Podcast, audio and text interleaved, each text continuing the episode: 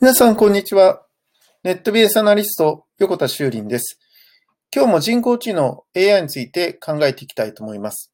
先日ですね、あるお客様からちょっと、えー、ショッキングな話を聞きました。えー、それはですね、あの、採用のことに関してなんですけど、えー、仕事がですね、え単純作業とかの方がいいんだけど、えなんか臨機応変にいろんなことをしなきゃいけない。新しいこう考えなきゃいけないことがいっぱいある会社は、ちょっと無理ですということで、えっ、ー、と、逆に断られたみたいな話を聞いたんですけど、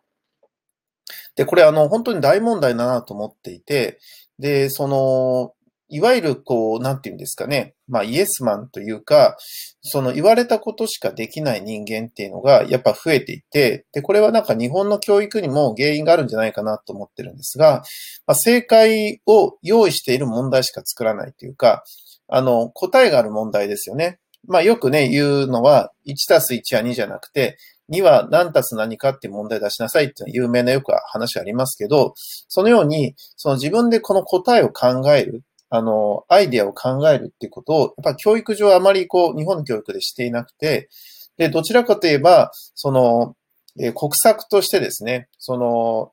いわゆる、えー、会社あの、国がどんどんどんどんですね、えー、高度成長期の時に、えー、なるべくサラリーマンをたくさん増産してですね、えー、あの、まあ、言ってみれば企業の歯車になるような人材っていうのをたくさん作らないといけないということで、まあ、みんなが自由にみんながなんか独立していったんでは、えー、大きいことがですね、できないということで、まあ、国策としてなんかね、国の教育ってあるような気がしているんですね。で、そのようなことをやってきた弊害としまして、その、まあ、言われたことはできるんだけど、言われたこと以外のことはできないっていう人が増えると、えそれって全部人工知能でできるじゃんって話になっちゃうわけですね。それって全部ロボットでいいじゃんと。